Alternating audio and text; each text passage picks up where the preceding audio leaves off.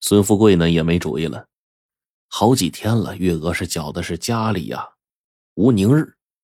他既然被人家借尸还魂了，那如果强留下来，恐怕会出大事想到这儿，他只得是无可奈何的说：“哎呦，陈老弟呀，事情到了这份上，你就领他去吧。”正当月娥扶着陈启向门外走的时候，月娥的娘失声痛哭：“月娥呀，我可怜的孩子呀，你一走就……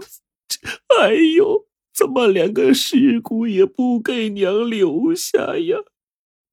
王进就立刻安慰道：“说，孙大娘，你也想开点小娟呢，虽然是借月娥的尸体呢还了魂，可这身子呀还是月娥妹子。”依我看呢，这女儿呢，应当是你们两家的。往后呢，你们两家呀，就当个亲戚走着，对吧？大娘，您要是想月娥，就去九里沟探望探望。陈奇也说：“哎，好好，老嫂子，从此以后啊，咱两家呢就是亲戚了。欢迎你们常来看女儿啊。”事到如今，孙富贵一家还能说什么呀？呃，话分两头。陈启在极度悲伤中啊，幸得一女。哎，就好比半夜三更的捡到一颗夜明珠，哎呀，这心呢顿时就亮堂了。他情难自禁，精神上的安慰使得陈启年轻了许多，那颗原本枯萎的心呢又活了。哎，十天之后，在一阵噼里啪啦的花炮声中，陈家面坊的机器又重新的响了起来。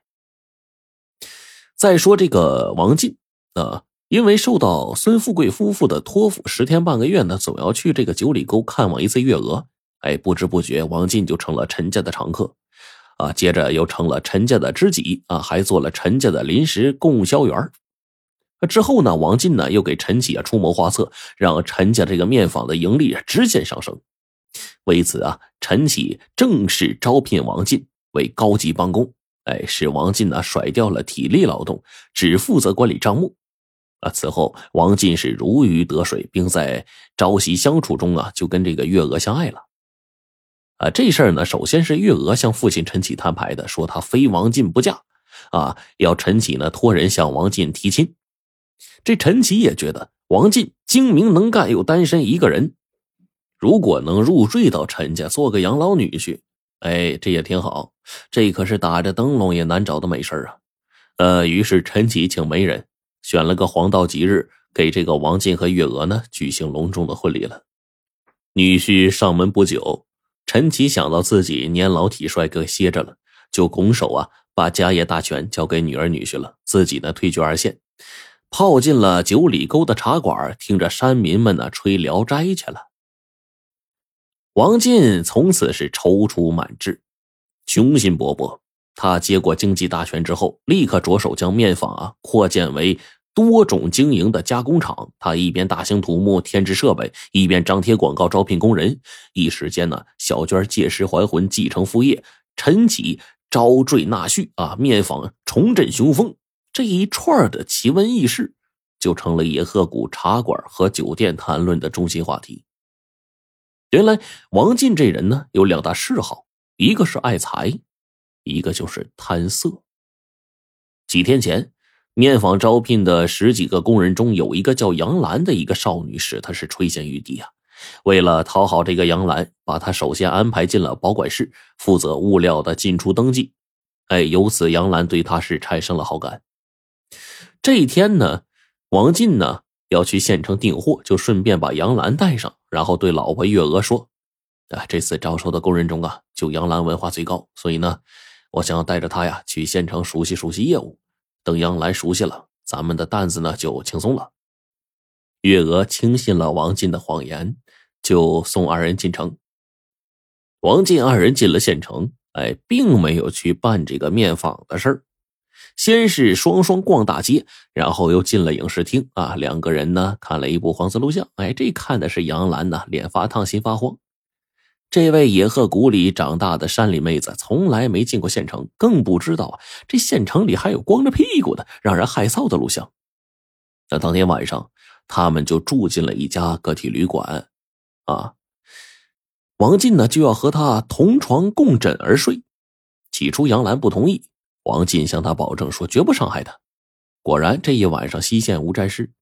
哎，由此杨澜更加觉得王进是个大好人。岂料第二天，哎，他们就感情直线上升，由牵手到热吻。晚上，两个人住进了星级宾馆，然后先后冲了凉，然后裹着浴巾呢，在床上打闹。王进从口袋里掏出两块口香糖来，一块放进自己嘴里，还有一块喜滋滋的塞进杨澜嘴里。这杨澜吃完口香糖，脸庞突然感觉很发烫，心里莫名的就有火。哎，于是这位原来见着男的就脸红的山里妹子，半推半就的就毁了自己的防线了。王进心满意足的对杨澜说：“杨澜，现在我向你宣布，我要娶你。不过你要给我一定时间啊！你应该知道，我和月娥呢就是逢场作戏，没有真感情。”咱们就明修栈道，暗度陈仓。一旦时机成熟，我就踢了月娥，我娶你为妻。可是你是上门女婿啊！一旦你们离婚了，你就会被陈老汉赶走。你哪里有能力娶我呀？嗨，你只知其一，不知其二。算了，这事儿啊，以后慢慢告诉你。总之，你应该明白，月娥是斗不过我的。这以后呢，只要王进需要，哎，杨澜总是百依百顺的。呃，俗话说呢，要想人不知，除非己莫为。慢慢的，月娥就开始留意王进了。这一天，王进又想和杨澜行鱼水之欢，就哄骗月娥说：“啊，店里这个脱力机的呃飞轮皮带断了，你去镇上买一条吧，明天赶集啊，等着用呢。”找面坊的人去做吗？嗨，你是不当家不知家底儿，面坊里本来缺人手，这几天活多，连我也搭进去了。那就叫杨澜去，这事儿就该他办。杨澜病了，高烧不退，正这会儿啊，正输液呢。月娥不信，立刻到保管室去查看，就见杨澜呢躺在床上输液呢，两眼微闭，额头搭着湿毛巾。月娥这才急匆匆的向镇里走。又过了一阵，杨澜才拔下针头，来到王进的卧室。王进就挑逗着说：“嘿，你真有福气啊！”被骗走他，我还花钱给你输葡萄糖呢。谁稀罕葡萄糖啊？我已经是你的人了，我们要尽快结婚，我们不能这样偷偷摸摸的。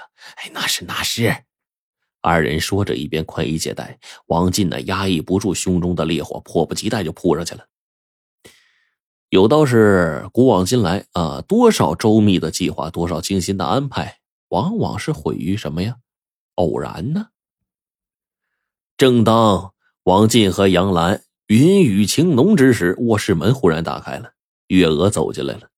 这月娥呀，半路杀回来，本意她不是捉奸，是担心身上钱不够，返回卧室取钱的。岂料逮了个正着。短暂的尴尬之后，三个人相对无言。这还是王进先开口：“，月娥，月娥，你听我解释啊！解释你妈了个屁呀！狗日的，看吃着碗里看着锅里的你！”月娥就像一个咆哮的母狮子，竟当着杨澜把什么都说了。他怒气十足，声音洪亮，引来一些劝架的工人。这些工人听了月娥的哭诉，一个个禁不住倒吸凉气啊。王进呢，仍是不以为然的挥了挥手，说：“好了，没事了，大家干活去啊！不要听我婆娘瞎说，这女人发神经，爱编故事。”